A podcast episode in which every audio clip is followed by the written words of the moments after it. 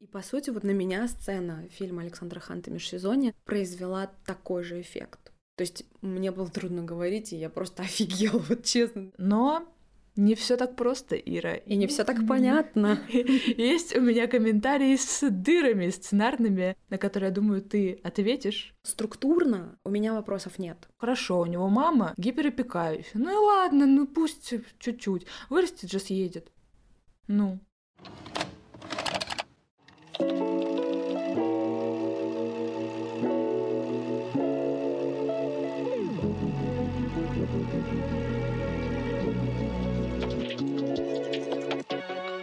Друзья, всем привет! С вами подкаст «Ты это видела?» и я сценаристка Ирина Романова. Всем привет! Меня зовут Элина Жукова, и я режиссер. И это выпуск второго сезона. Первый выпуск, и мы снова с вами. Ура! Мы очень рады просто. На самом деле, не перестаем улыбаться, у нас прекрасное настроение. Как же мы рады вернуться с новым сезоном нашего подкаста. Да, и напоминаем вам, что мы все так же будем обсуждать фильмы на этот раз со всеми спойлерами и с опорой на хейтерские комменты. Ну как без них, конечно. В общем, сегодня мы обсуждаем, наверное, самый яркий российский проект этого лета.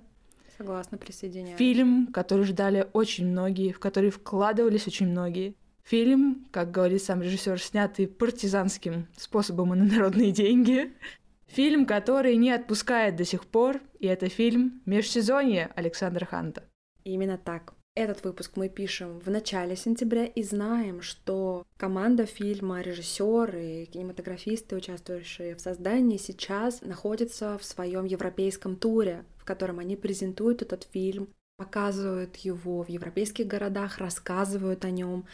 И мы очень надеемся, что к 29 сентября, когда вы слышите этот выпуск, ребята не отошли от своего графика показов европейских, и если вы сейчас находитесь в Берлине, 29 и 30 сентября показ должен быть в Берлине, а 3 октября в Париже. Если вы сейчас в этих городах, пожалуйста, попробуйте попасть на этот фильм, сходите, посмотрите. Этот фильм нужно смотреть на большом экране.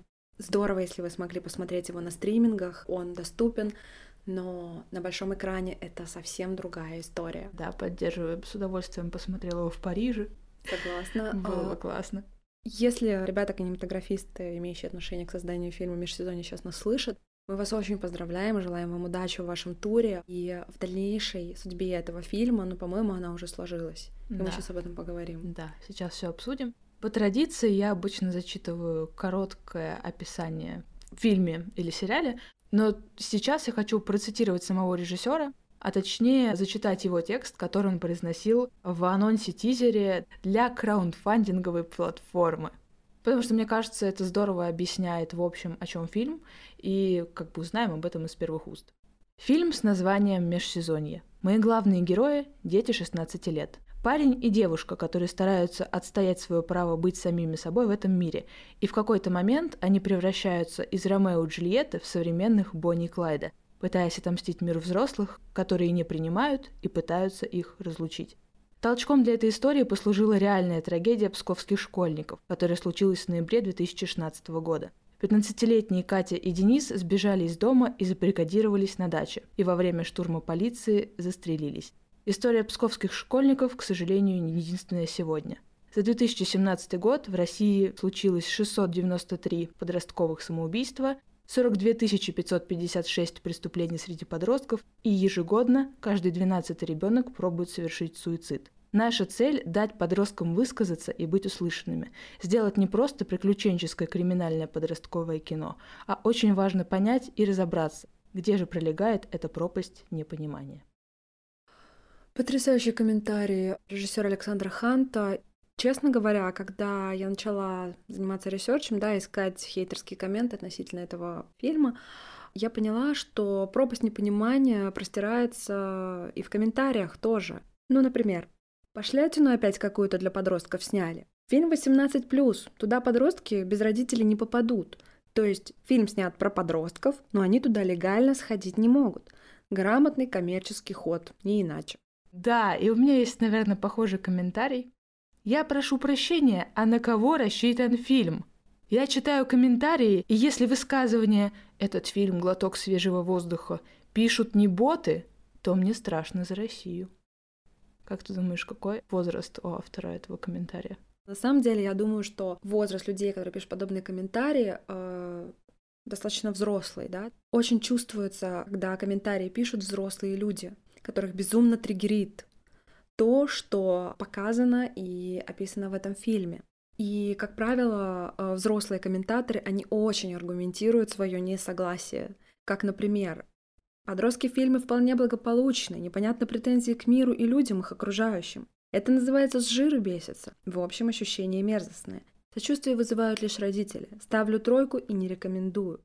Вот как раз-таки подобные комментарии для меня они в кассу о том, что этот фильм как раз-таки для взрослых. И маркировка 18+, относит нас как раз к тому, что этот фильм могут посмотреть зрители молодого, но взрослого возраста. Люди, у которых уже сформировалась определенная осознанность, есть жизненный опыт определенный, пусть даже совсем небольшой. Люди, которые, ну, потенциальные родители. Может быть, они станут родителями сегодня, может, завтра, через год. А может быть, это родители, у которых уже есть подростки, дети. И они могут посмотреть на ситуацию, описанную в этом фильме, со стороны и попытаться задать себе вопрос, а правильно ли я поступаю сейчас, когда общаюсь со своими детьми, когда пытаюсь их понять. То есть фильм подводит нас к поиску в себе потенции задать себе этот важный вопрос, а прав ли я не перехожу ли я границы. И как раз-таки огромный пласт комментариев э, говорит о том, что взрослые люди считают себя более правыми не только чем их дети-подростки или не их дети-подростки, но и другие комментаторы, которые говорят восторженные, да, какие-то отзывы об этом фильме, потому что их очень много, и мы еще об этом поговорим. Ну, э, во-первых, я думаю, что есть, в принципе, вопросики к тому, как маркируют фильмы, как отбирают и ставят этот рейтинг. В целом во всем мире эти вопросики существуют. Вот. А во-вторых, мне кажется, есть еще проблема в том, что, к сожалению, то поколение, которое сейчас родители, они очень многое соотносят со своим подростковым возрастом, и не совсем понимают, что времена меняются так быстро, что какие-то вещи, благодаря интернету, другим э, средством получения информации современные дети узнают гораздо раньше и быстрее, чем когда-то узнавали они. И вот это все еще больше расширяет вот эту пропасть непонимания. Например, у меня есть комментарий про музыку. Техническая часть. О, внимание, тут же привлечет саундтрек. Лично у меня от такой «музыки», в кавычках, могла пойти кровь из ушей, ну да ладно. Имею вопрос, а в чем смысл именно такого саундтрека? Что это означает? Я могу ответить на оба этих вопроса. Во-первых, это реально та музыка, которую слушают современные подростки. Я не могу отнести себя к подросткам, к сожалению, моему большому уже, но вот когда ТикТок был открыт, а не закольцован, как сейчас, я прямо погрузилась в пучину вот этой молодежной культуры, продлевающей мне мою молодость.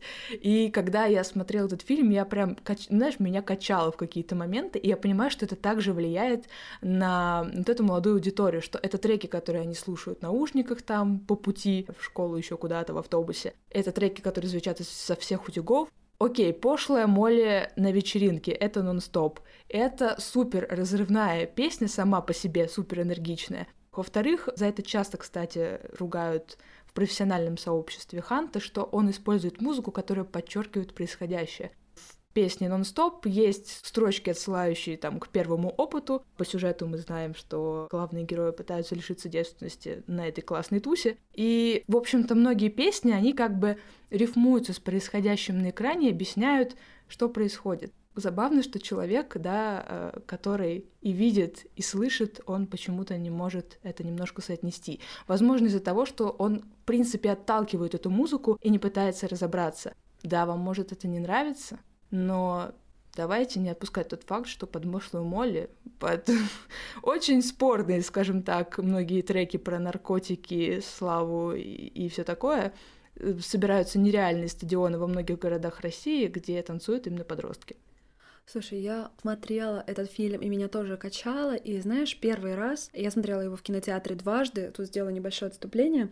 Дело в том, что я узнала из одной из соцсетей, по-моему, где-то в Телеграме. Или даже в Инстаграме, ныне запрещенной соцсети в Российской Федерации, кто-то написал, ребят, пожалуйста, сходите на фильм межсезонье Александра Ханта. Последние дни проката, это было в июне, типа последние дни проката фильма, пожалуйста, сходите, посмотрите. Я пошла, сходила, и потом этот фильм, благодаря тому, что была вот какая-то такая активность в это время, и даже потом в бюллетене кинопрокатчика я посмотрела, что спад пошел уже только в августе, но июнь-июль это были еще высокие показатели mm-hmm. для этого фильма. И я очень порадовалась, что вот эта вот поддержка соцсетей, она реально работает. Так вот, я когда первый раз смотрела в кинотеатре, я сидела и смотрела с Шазамом, потому что каждую мелодию, практически каждую мелодию я либо не знала, либо я не знала, кто это. Я даже не знала песню «Мой Калашников» Фейса. А сцена-то прекрасная, когда мы видим этих маленьких детей, слова из песни «Мой Калашников», и ты такой, а, все, я понял. Или, например, короткая прекрасная сцена, когда хор прекрасных русских женщин под гармонь поет э, вступление песни «Туту, шорт пари», и ты видишь в этой сцене всю Россию, в этой короткой сцене, и это прекрасно. Возможно, для кого-то является проблемой, да, то, что тебе говорят и тут же подтверждают это музыкой, но здесь я абсолютно согласна с тем, что тут по-другому просто не может быть, потому что те герои, которые говорят этот фильм, они действительно слушают эту музыку, они живут этой музыкой, эта музыка на них влияет, на нас влияет. И, честно говоря, я с удовольствием переслушиваю очень многие треки. Песня «Дайте танк», мы это просто, ну, я слушала ее за поем еще несколько дней подряд, ну, потому что она максимально точная. Вот видишь, как мы молоды, оказывается. Как Принимаем все, что нам дают. А, да, да, да. И понимаешь, у меня есть надежда, что мы с тобой как раз-таки представители того поколения молодых взрослых, которые готовы слышать. И тут очень важно сказать еще относительно того, почему межсезонье это круто. Мы очень будем сильно, видимо, хвалить этот фильм, ну, потому что правда. Лично мне он точно зашел. И плюс, что еще важно, межсезонье — это некий такой, можно сказать, даже флагманский проект плеяде фильмов для подростков пару лет назад был такой очень популярный запрос, популярный вопрос и популярное стенание, где же наши фильмы про подростков? Вот в советское время было так много подросткового и детского кино, и это правда прекраснейшая, да, плеяда фильмов советских лет. Дошла до нас, они сейчас мало смотрятся, но очень многие их знают. Где современное кино? И вот к этому, к 2022 году просто какой-то бум проектов о подростках, и среди них сейчас я хочу назвать фильмы «Страна Саши» Юлии Трофимовой, «Император» Альфии Хабибулиной, «Миттельмарш» Софьи Милетиной, «Накануне» Алисы Ерохиной, «Тысяча дешевых зажигалок» Ирины Обидовой. Это те фильмы, которые совсем новые. Они скоро появятся на стримингах или в кинотеатрах. Это фильмы о молодых людях, о подростках. И это супер важно. Ну и, конечно же, это сериалы, чудеснейший сериал Натальи Мещаниновой «Пингвины моей мамы», и также ее проект «Алиса не может ждать», который только ждет, простите за повтор, своего выхода. Конечно же, это супер хит «Море ТВ. Трудные подростки», Рустама Ильясова, Александра Цоя. Ну и, конечно, это проект «Жиза» Арсения э, Робока, яркий сериал этого лета, который тоже стоит посмотреть. И межсезонье, чем может отличаться, да, межсезонье от всех перечисленных сейчас проектов? Исключая сериальные, тем, что это кино и авторское, но сделанное как массовый фильм жанровый фильм. И это очень важно и классно, потому что это обеспечивает ему просмотровый потенциал. Но не все так просто, Ира. И не все так понятно. Есть у меня комментарии с дырами сценарными, на которые, я думаю, ты ответишь. Как можно поверить в основную сюжетную линию, если она целиком сшита из условностей? У героев нет ни денег, ни еды. Они как в каком-то мультике крадут целый гардероб на местном рынке. Сцена существует, кажется, только для того, чтобы Хант прошел пробы в режиссеры видеоклипов. А разговаривают подростки язвительно интеллектуальными комментариями с анархических форумов. А что затем с телефоном, который два дня лежал в помойке, его никто не взял и даже не закидал мусором? А откуда герои научились так водить автомобиль, причем оба? Вот, ну вообще, кстати, вопрос про то, как ты определяешь, что комментаторы возрастные, Мне кажется, вот в очень частых комментариях, которых я видела, апеллировали к анархическим форумам. А ведь форумы — это такая старая штука. Да, это из начала нулевых, когда лично я для того, чтобы воспользоваться интернетом, ходила в специальное интернет-кафе, либо интернет-кабинеты, какие-то официальные учреждения. И вот тогда реально были форумы, на которых все сидели. Вот, поэтому Окей, ну вопрос-то в другом. Вопрос о сценарной структуре. Где здесь сценарий, где здесь достоверность? Правильно я понимаю? Правильно. Сценарист этого фильма Владислав Малахов, сейчас его нет э, рядом с нами в этом чудесном помещении. Да, в моей квартире вообще редко кто бывает, просто мы пишем подкаст в моей квартире. Богоспасаемый. И, да, тут все очень здорово, завешено одеялами, пледами и всем, и я боюсь, что гостей надо звать что-то более приличное, Ира. Слушай, ну мы обязательно Но мы только как подкаст, да, и обязательно будем приглашать наших чудесных гостей в студию. А пока я, как сценарист, буду отвечать за сценарий. В общем, а что касается сценарной структуры, я считаю, что здесь она абсолютно четкая, выстроенная и выстроена профессионально и круто.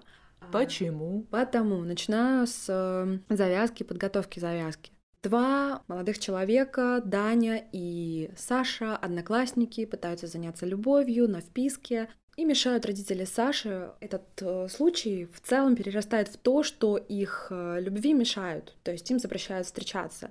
Типа они не созданы друг для друга, так не делается, это все типа разврат, это плохо, он не подходит ей, она не подходит ему. И, во-первых, это порождает в них бунт. Ребят раскочегарили, раздразнили, раздражили, разозлили. Плюс неумение родителей общаться с ними. Даже не то, что слышать их. Слышать их — это вообще high-level класс в плане искусства коммуникации. Родители просто не умеют выстраивать диалог правильно, с правильным посылом разговаривать для начала. Ребята злятся, и у них возникает желание бунта. Это завязка, когда Саша предлагает Дане взбунтоваться, да, устроить революцию. И поначалу это все выглядит как игра. Ребята начинают баловаться, раскрашивать шубы, грабить э, базар. Писать всякие вандалистические штуки, но это было смешно. Да, на грани политического акционизма, скажем так. Вот. И каждый раз ставка повышается, повышается, повышается, и в центральном поворотном пункте Даня берет в руки пистолет, делает первый выстрел.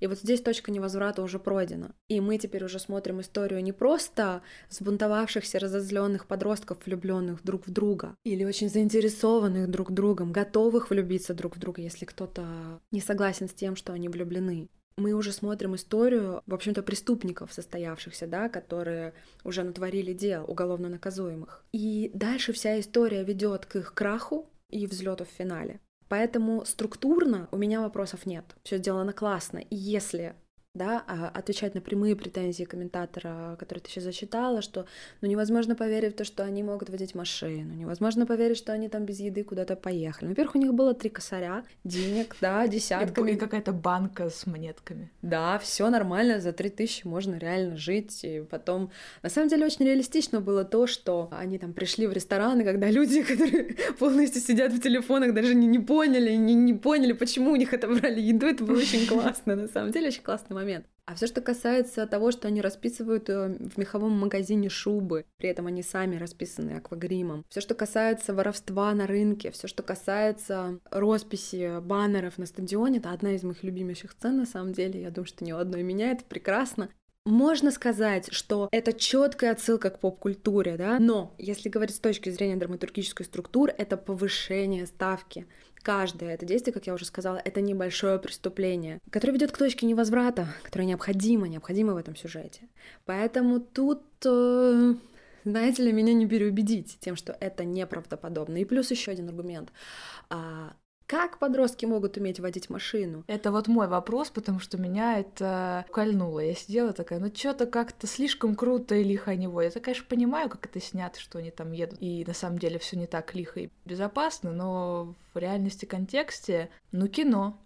Ну кино, но смотри, подростки могут водить машину, Подростки могут сбежать из дома, подростки могут сбежать из дома без денег, подростки могут вообще, ну то есть это не а, вождение космического корабля, это не общение с инопланетянами. Те действия, которые они делают, они в принципе Да, реальны, но ты они понимаешь, могут произойти. А, Я буду спорить. Давай. Да, но ты понимаешь, что чтобы водить машину на том уровне, на котором они водят, это надо иметь очень хороший, неплохой стаж. И что-то я как-то немножко удивилась именно не тем, что они просто умеют водить машину, а несоответствие немножко навыка и возраста, хотя я понимаю, что есть разные ситуации. Но вся та предыстория, которая у них была, не очень в это вписывается, не очень это объясняет. И вот здесь есть э, вторая часть, да, второй вариант ответа на этот вопрос и запрос. Это не совсем реальные люди, да, это персонажи в рамках истории. Мы смотрим на персонажи, на созданные образы, а эти образы четко созданы поп-культурой, которая существует сейчас, которые созданы поп-повесткой. И в целом этот фильм просто наполнен отсылками. Даня и Саша — это и Роуз и Джейк из «Титаника», это и герои «Матрицы», когда Саша предлагает э, Дане взбунтоваться, она словно бы предлагает ему пилюлю, выбрать пилюлю, и он выбирает эту пилюлю, его мир меняется, и это круто. Это и Бонни и Клайд, да, которые становятся преступниками после того, как э, проходят эту свою пресловутую точку невозврата. И хотя в целом это все вроде бы как такая игра, это молодое поколение, которое сформировано вот этими шаблонами, да, если смотреть с этой стороны. И для меня в целом, может быть, даже супергеройский моментик, да, когда бах, и по мановению волшебной палочки они могут, оказывается, водить э, такую тяжелую иномарку, скажем так, это правдоподобно. Для меня это художественное кино, в котором есть доля вымысла, в котором есть доля условности, доля допущения. И именно поэтому для меня этот фильм складывается, потому что это не документальная история ровно про псковских подростков. Это не история про Катю и Дениса изначально. Это история, созданная в рамках искусства. Ну да, ты, в общем-то, сказала, что это все собирательный образ, так и есть. И режиссер заранее готовился ко всему этому, работал вожатым с подростками, чтобы понять, кто они такие, чем они увлекаются и что делают. И вот была история как раз, когда он просил присылать видео ответы на интервью с личными историями, которые есть в фильме. И это тоже очень классный ход, который в том числе объясняет, что эта история в целом про подростков сейчас, и что это действительно такое исследование. Это в целом фильм, он целостный, но при этом он состоит из каких-то очень разных таких ярких кусочков, что очень, ну, напомнило мне ТикТок, хотя я понимаю, что сравнение не совсем корректное, потому что это соцсеть, а это фильм. Но в плане того, что твое внимание постоянно-постоянно цепляется, и ты не устаешь, это очень классно. И это Мгм. действительно в этом есть какой-то молодежный подростковый драйв. Да, и нужно заметить, что фильм-то на самом деле не короткий, почти два часа. И, как я слышала в интервью наших коллег в подкасте «Крупным планом», огромный пласт материала, огромное количество этих интервью, которые давали ребята, реальные подростки, оно не вошло в фильм, и хочется еще расширить этот проект. Давай поговорим о романтизации подросткового суицида. А из- мне, кстати, не показалось, что там есть романтизация. Ну, и скажем, Парам, парам, я пам. даже так, а где там романтизация? Можно тупой вопрос? Слушай, ну смотри, есть э, очень такой возмущенный комментарий. Об этом не нужно снимать фильмы и драматизировать эту историю. Это ужасно все и печально.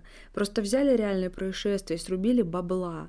Об этом нужно молчать. Это позорище, а не кинематограф. Ну, можно сразу вставлю про бабло. Как говорили в начале, фильм снимался, в общем, за счет вклада разных людей. Да, там были продюсеры, но в итоге не было получено госфинансирование на этот фильм.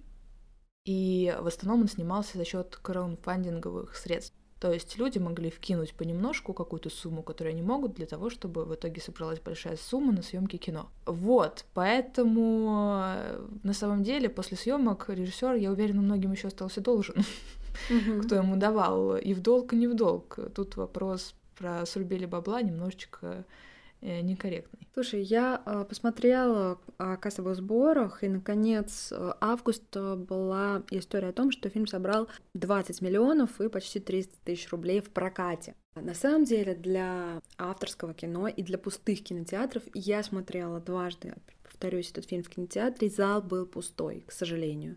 То есть, да, было там человек 10, наверное. И это реальность, это реальность сегодняшнего дня, это грусть, грусть и печаль. Вот, это ничего не говорит о фильме, это говорит э, о другом. Вот. На самом деле, для тех, кто не очень знает, 20 миллионов на фильм — это немножко. Ну, это стартовая отметка для того, чтобы снять, вот если так. Ну, то есть, может казаться, что это очень большая сумма денег, но для съемки фильма нужно гораздо-гораздо больше. Угу, именно так. Ну, слушай, мы отошли от темы романтизации. Да где там романтизация? Ты это видела? Я не Ну, вижу. Подождите. Я не вижу, Ира. Ну, извините. Покажи. Ты посмотри, какая там красивая сцена их свадьбы. И Ну, вообще как в свадьбе целом- они не мрут, прости, ну типа, окей.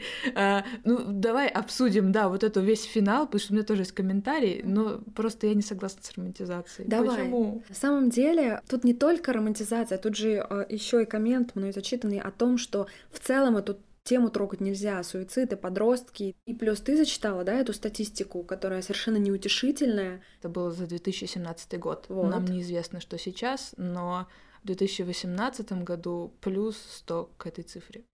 Просто знаете. Да, ну как, не просто знаете, а и мы тоже, да, э, присоединяемся к числу тех, кто это должен просто знать. Дело в том, что что бы я могла сказать комментатору, который говорит, что эту тему надо запретить? Как раз-таки отсутствие диалога и неумение людей разговаривать друг с другом — это особенно подсвеченный вопрос в этом фильме. Если бы между подростками и родителями выстраивалась правильная коммуникация, если бы родители хотели услышать своих детей, хотели бы поговорить с ними по-человечески, а не только со своим видением, достаточно однобоким, тогда и трагедии бы это и не было. И режиссеры, вся команда, они четко прорисовывают. Давай То, что- конкретику, потому что многие говорят, что Жиру бесится. Вот что, хорошо, у него мама гиперопекающая. Ну и ладно, ну пусть чуть-чуть. Вырастет же, съедет. Ну, Слушай, ну на самом деле, если мы говорим о маме, то мама жесткий манипулятор, мама Даня жесткий манипулятор. Когда с тобой разговаривают с позиции манипулятора, то это неполноценный диалог, тебя подавляют. Если мы говорим об отчиме Саши, то это нажим и хамство. Это постоянное ломание через коленку. Да, возможно, большинству покажется, вау, что классный мужик, это единственный мужик, который может разрулить проблемы, и он сам себя видит таким. Хотя мы видим его и другую сторону, да, когда он оказывается абсолютно беспомощным, когда пропадают вот эти вот деньги, вот этот общак, оружие, которое в итоге вывозят Саша и Данил. Или, например, мы смотрим на злобного молодого парня, который выходит, когда Саша стучит палкой по забору. Настолько деструктивная, ужасная, отвратительная манера одного человека говорить с другим человеком. Как? Как можно хотеть открываться перед людьми, которые разговаривают с тобой так, с позиции манипуляции, с позиции насилия, с позиции хамства. Как? С детьми разговаривают только так. И если посмотреть вот все сцены, где Саша и Даня не общаются друг с другом, а общаются с какими-то посторонними людьми, везде получается, что с ними разговаривают как с недолюдьми. И очень классный и показательный диалог между ними, когда они, по сути, признаются друг другу в любви ругательными словами. Это очень круто. Они говорят здесь о любви, но обзывают друг друга. И потом целуются. Это очень классная сцена. Ребят, пожалуйста, посмотрите. Эта сцена производит офигительный эффект, особенно когда видишь, что они нарисовали, пока, О, да. пока общались друг с другом таким образом. Вот смотрите, они меряют, примеряют на себя эту манеру общения грубую, и все равно она у них получается нежной. Понимаешь, если у тебя есть вопрос, э, почему комментатор, как это так, тут я бы хотела процитировать э, один из выпусков нашего первого сезона. Ребят, если вы не понимаете, учитесь понимать. Это может быть очень такая странная и даже жестокая фраза, но тем не менее это так. Если вы что-то не умеете делать, учитесь это делать. Ведь это же интересно и здорово. Попробовать принять тот вариант, который изначально вам не был очень близок. Возможно, вы найдете какой-то ответ для себя и вариант. Хорошо, давай обсудим финал, потому что есть вот такой комментарий, с которым я могу поспорить. Сейчас буду делать это. Кто из нас не был подростком? Мы как-то еще живы. А Ханту надо убить своих героев, чтобы было красиво, грустно и актуально. К реальной истории, кажется, это имеет очень посредственное отношение. Но их в фильме не жалко. Там вообще никого не жаль. Все клоуны и дебилы. Очень печальное кино. Вообще, когда я смотрела этот фильм в кино, сбоку от меня сидела женщина взрослая, которая периодически поерзывала. Она поерзывала на сцене, когда вот они как раз переругивались, рисуя Так. свои вандальные штучки. И вот какие-то, знаешь, напряженные моменты. Вот когда все шло к финалу, она прям ну, истерла, мне кажется, половину обивки в кресле. И я вот тоже сижу, и мне кажется, ну ладно, я сейчас оправдываю саму себя, но я тоже такая, пу-пу-пу-пу-пу, а вот зачем? А вот почему? Надо выбирать жизнь, а не смерть. А потом я сижу и думаю, ну подожди, а вот если представить, что герои, вот они дошли до вот этой точки, какой у них есть выбор, собственно? Потому что я, наверное, как эта женщина, а может и не так, смотрела это кино с какой-то такой рациональной позиции. Я не очень прониклась чувствами к этим ребятам, хотя они мне, в общем-то, понравились. Но вот я как-то логически сижу, вот это пытаюсь осмыслить и понимаю, что они находятся в ситуации из двух зол. То есть, да, есть вот такое одно зло, покинуть этот мир сразу и избавиться от всех проблем, которые у них сейчас есть. Есть второе зло сдаться, тогда их ловят, они натворили дел выше крыши с уголовными и разными статьями, как мы знаем из предыдущих сцен. Отчим Саши, конечно, захочет ее спасти от какой-то супер сурового срока в многое количество лет. Но, скорее всего, мы понимаем, что посадит их обоих в какие-нибудь разные колонии для несовершеннолетних. Ну, мы понимаем, что, конечно, там, тюрьма — это исправительное учреждение, но по факту никто особо не исправляется, и только но по факту жизнь калечатся сломана. очень, да, судьбы, и если они выйдут даже после этого, ну, что их ждет? Грусть, тоска, русская хтонь. Mm-hmm. Вот, и делая выбор из этих двух зол, они делают выбор, который кажется меньшим. И это логично. Ну и в этом дополнительный ужас ситуация, что, ну, когда смерть кажется более безболезненным, более легким путем, чем жизнь, что может быть страшнее этого выбора молодых людей, которые, ну, в этой реальности понимают, что проще умереть, чем жить дальше. И это очень жутко. И, кстати, это тоже ответ на вопрос и почему столько суицидов во многом подростковых. И, кстати, забавно, что этот комментатор ответил, по сути, на предыдущий коммент, что Хант делает актуально Спасибо Ханту. вот. Но вообще, еще, еще хочу побомбить. А, никого не жаль, все клоуны и дебилы.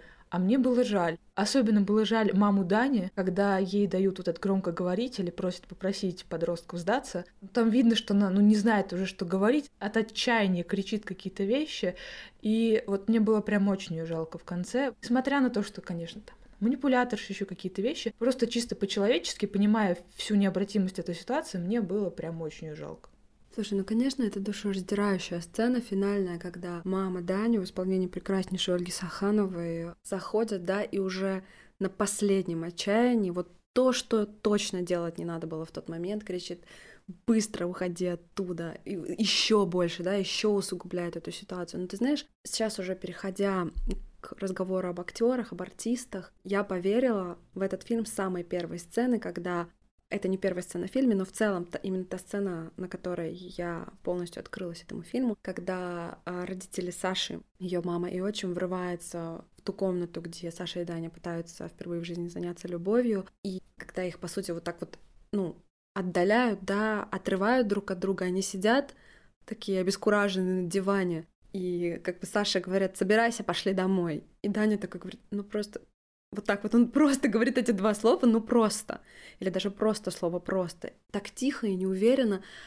И как бы Саша понимает в этом моменте, что он ей никак не поможет, и она такое как бы спад испытывает. И вот эта вот неуверенность его, вот эти его слова, и все, и все, я поняла, господи, как это точно, как это классно. И тут я, конечно, хочу плюсовать всеми силами актерскому ансамблю и исполнителям главных ролей, это Женя Виноградова и Игорь Иванов, и артистам, которые играют роли их родителей, это Жанна Пугачева, Константин Гацалов, если говорить об артистах, которые играют родителей Саши, и упомянутая выше уже Ольга Саханова, это просто прекраснейшие работы, и в целом я очень рада, что в этом фильме много региональных артистов и актеры Каледа театра из Екатеринбурга, прекраснейшие, узнаваемые, колоритнейшие. Люблю их очень сильно и всем говорю, идите в Каледа театр, если вы в Екатеринбурге, вы не пожалеете, это замечательно.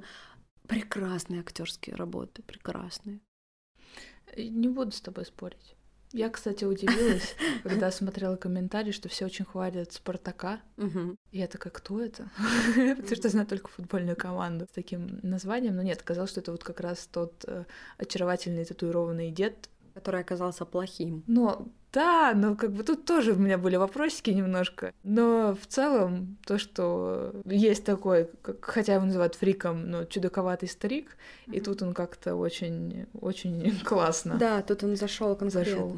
Хотя тоже вот этот момент, что он оказался геем, да, и таким, ну, дрябым, что ли. Да, вот ну, чересчур э, вот это, еще немножко вот это, это вот было, это да? Вот самый страшный страх, да, что тебя изнасилует зэк самый страшный страх россиянина, и этот страх э, как бы культивируется в разных сериалах, начиная от шутливых, заканчивая серьезными. Это тоже, знаешь, какая-то ну, такая... согласна, да, был уже, такой уже момент, такая... когда ты такой, ну... Ну, такая, да, уже поп-культура в черном таком варианте. Это уже вот прям последняя капля вот этой вот самой массовой культуры, которая задевает какие-то наши такие вот какие-то стандартизированные уже сложившиеся образы в наших головах, страхи и так далее.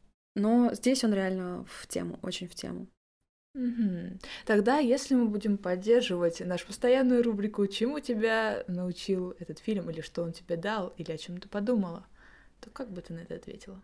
Ты знаешь, э, я подумала о том, что не надо пытаться достать пистолет из кобуры полицейского, когда он при исполнении, даже если он э, друг твоей семьи, друг твоих родителей. Вот.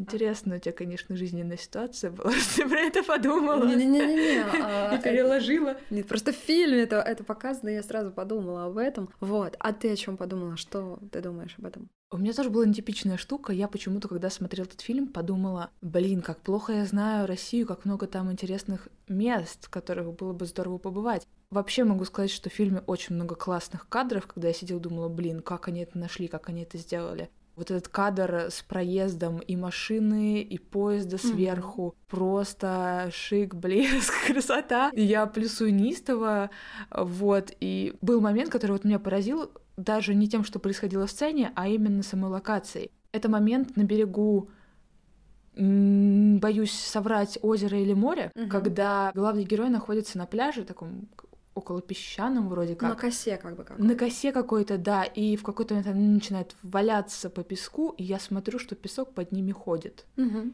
И я такая, это что? Я до сих пор не знаю, честно говоря, что это, но это какая-то такая прикольная природная штука, которая так здорово легла к происходящему. Но я вот больше смотрела именно на вот эту природную историю и, и восхищалась, и у меня было очень много вопросов узнать, что это и где. Хотя, как я знаю, весь фильм снимался в Свердловской области, и это не так уж и далеко, оказывается. Мне прям прям вот какой-то вот этот момент во мне подогрел желание побольше поизучать Россию, что ли. Согласна, очень здорово, что да, мы здесь видим историю о подростках из регионов. Мы уже посмотрели истории про московских, про питерских подростков уже там вдоль и поперек. Ну или, по крайней мере, даже если не посмотрели, то у нас есть ощущение, что вот мы про столичных ребят знаем все. А регионы, которые полны жизни, они как бы вне внимания находятся. Ну, правда, это не относится к Якутии, которая сейчас стала просто мекой, да, российских кинематографистов, э, новой локации надежды для российского кино. А вообще, ты заговорила о красивых кадрах, и тут у меня автоматически возник вопрос, как тебе последний кадр? А, кадр леса. И вообще, в целом, мне хочется обсудить финал, потому что у меня есть комментарий о финале. Но финал, приводящий все к самому логичному, но при этом самому трагическому исходу, не дает возможность прочувствовать до конца некий нравственный посыл фильма, а поэтому выходит, что задачу свою он, если и выполняет, то с трудом. Как ты считаешь, как тебе финал фильма? Потому что я считаю, что финала у фильма два. Вернее, я считаю, что финал истории Дани и Саши — это одна история, а финал фильма — это совсем другая история. Ну, я так понимаю, финалом фильма ты считаешь вот эту сцену, где подростки выходят из глубины берез. Совершенно верно, да. А, я тоже считаю финальной именно эту сцену. Сцену с концом истории подростков, главных героев, я не считаю финальной почему-то. Мне кажется, что если убрать сцену с березами и обрубить фильм так, то фильм будет не закончен внутренне. Это я согласна с этим очень-очень-очень. Вообще, на самом деле, я думаю, что важно важно проговорить вот эту двойственность финала, потому что реально есть история Саши и Данила, которая заканчивается трагически, она заканчивается смертью двух э, влюбленных друг в друга, ну, по сути, смертью мужа и жены, скажем так. И, кстати, вот если думать о том, что они муж и жена, эта история приобретает э, совсем другую окраску. Ну ладно, не будем об этом, но это действительно важный факт. Другой финал. И когда мы знаем, что вот это, то, что они погибли, да, это не финал истории, а финал — это сцена немого вопроса, когда сначала мы видим лес, который, когда рубят щепки, летят, вот мы видим этот лес, и вдруг этот лес начинает прорастать, да, молодыми людьми, которые идут по снегу, вот этому первому выпавшему снегу, подходят вплотную и смотрят в глаза зрителям. И подразумевается, что либо они смотрят в глаза своим родителям, или таким, как мы с тобой, людям, чуть постарше, чем они. Да, в целом зрителю, мне да, кажется. Да, и задают не мой вопрос. А с нами также будет. Вот нас то же самое ждет, что было в этой истории показано, если вы нас не поймете либо они смотрят в глаза своим ровесникам и хотят найти понимание. И вот для меня надежда, которой пропитана вот эта последняя сцена, а ведь последняя сцена, она о надежде. Мы видим, ну, будущее, по сути, будущее, которое приходит и смотрит тебе в глаза, и у, у этого будущего разное лицо, да, то есть это разные люди. Может быть, они хорошие, плохие, может быть, они тоже способны на преступление, может быть, они способны на большую любовь. И они способны на все это так же, как способны на это все время хочется сказать Катя и Денис, Саша и Даня. Вот. Потрясающая сцена, которая на самом деле моментально переворачивает весь фильм и перестает делать его, дополнительно перестает делать его такой большой, тяжеловесной трагедией о русской хтоне. Вот именно эта сцена, она настолько открывает все пространство этого фильма и обращает его в сторону надежды, ну, это просто. На самом деле, для меня эта сцена синонимична финалу фильма «Пацаны» Динары Асановой, когда ребята из трудового лагеря бегут по дороге, пытаясь успеть к платформе, от которой должен отойти поезд, на котором хочет их маленький друг уехать в город для того, чтобы убить своего отца. И вот они хотят успеть к этому поезду, чтобы не дать ему уехать и совершить преступление. И вот когда мы видим глаза этих бегущих там не только подростки бегут, но и бегут и более взрослые ребята. Когда мы видим этих бегущих пацанов, которые хотят одного жить и спасти своего друга, то есть спасти своего друга и жить дальше, ты когда это видишь, ты потом не можешь разговаривать. И по сути вот на меня сцена фильма Александра Ханта «Межсезонье» произвела такой же эффект. То есть мне было трудно говорить, и я просто офигела, вот честно, настолько, настолько сильная эта сцена. Вот, как-то так. Это здорово, потому что на меня такого яркого эффекта это не произвело, но да, сцена интересная, особенно когда они смотрят на тебя прямо в глаза, и ты сидишь, а еще на большом экране в кинотеатре, это все так видно хорошо. Да, но и с учетом того, что ты фильм начинается с того, что мы видим документальные отрывочки с монологами небольшими вот этих реальных ребят. И это потрясающе работает. Слушай, я поняла, что мы не обсудили один очень важный, на самом деле, вопрос. Почему ну межсезонье? Почему межсезонье? Ну нет, Элина, отвечай ты на этот. Хитрая какая подготовилась. Блин, Элин, ты это видела? Обычно ты мне вопросы задаешь. Сколько можно? Вот я люблю просто задавать вопросы. Как ты думаешь, почему межсезонье? Почему фильм называется «Межсезонье», помимо того, что там показывается осень, та самая осень, в которой мы сейчас с тобой записываем подкаст? Пуп-пуп-пуп. Но мне приходит в голову такой вариант, что межсезонье — это какая-то промежуточная стадия, в том числе как подросток — это такая промежуточная стадия от э, ребенка к взрослому. Вот какая-то такая у меня в голове штука. Я не знаю, как тебе ее развернуть Слушай, пока. Я тоже думаю, что межсезонье — это какая-то промежуточная стадия между летом и зимой, условно, между нет и да. И вот ты как бы на этом перепутье находишься, и тебя спрашивают, ну что? Короче, супер классное название, супер точное. Вот так вот. Итак, возвращаемся к нашей рубрике «Кому рекомендую писать?», но мы на нее ответили. Мы на мы ответили. на ответили с самого первого, собственно, своего слова. Смотреть нужно всем. Посмотрите родители, посмотрите. Даже если вы не собираетесь пока родителями становиться, просто посмотрите. Посмотрите со стороны, как это может быть. И не верьте тем, кто говорит, что это фильм про русскую хтонь. Там, конечно, звучит трек Антохи МС «Я рожден в стране России», ну... Но это не про русскую хтонь. Ну, я, кстати, согласна. Ну, еще вопрос, что именно и как считать русской хтонью. Но в том плане, как это сделано, это, конечно, отличается от многих типичных артхаусных фильмов с такой приглушенной серо-голубой палитрой. Тут все иначе воспринимается тоже немного иначе. Повторюсь, э, я думаю, что это очень яркая и удавшаяся попытка сделать не просто авторское кино, а жанровое кино, которое будет смотреть массовый зритель. И сейчас, если судить по данным Кинопоиска, на Кинопоиске этот фильм посмотрели 22 тысячи человек. И слушайте, я надеюсь на то, что межсезонье и все фильмы, которые я перечислила до этого, говоря о буме кино для подростков, я очень верю, что все эти фильмы будут посмотрены, оценены и ребята-подростки, которые а, может быть, не дай бог, захотят решиться на какой-то страшный шаг, они отменят это свое решение, а родители, которые зашли в тупик и перестали слышать своих детей и друг друга, все-таки найдут в себе силы для того, чтобы услышать. На самом деле это не так уж сложно. Было бы все так просто, фильма бы не было, ладно. Это вопрос для другого не, ну подкаста подожди, и это, отдельного это выпуска. Ты, ты же на территории очень сложных процессов кинопроизводства на всех этапах, начиная с создания идеи. Черт возьми. Ладно, я хочу сказать о том, что у нас в Телеграме есть отдельная рубрика, где мы советуем фильмы и сериалы, очень похожие на на тот фильм или сериал, который мы обсуждаем в выпуске. Так что подписывайтесь и слушайте, читайте, потому что книжные подборки там тоже есть. В общем, не забывайте про наш телеграм-канал, он пока главная, основная платформа, где информация появляется самой первой. А, а в Инстаграме, социальной сети, запрещенной ныне в Российской Федерации, мы только-только начинаем свой путь, но там тоже будет интересно. Пожалуйста, заходите, подписывайтесь, тегайте. Да, ставьте лайки, делитесь с друзьями. Да, делитесь сторис, пожалуйста, рассказывайте. Соседками, очень... бабушками в метро и автобусах. Вот. А в следующем выпуске мы обсудим фильм, который я ждала очень-очень-очень-очень долго и, наконец, дождалась. В фильме, где главную роль играет Роберт Паттисон. Наш любимый, любимый, очень любимый. Ира, что за фильм мы обсудим? Мы обсудим фильм «Бэтмен» Мэтта Ривза. Да! Да!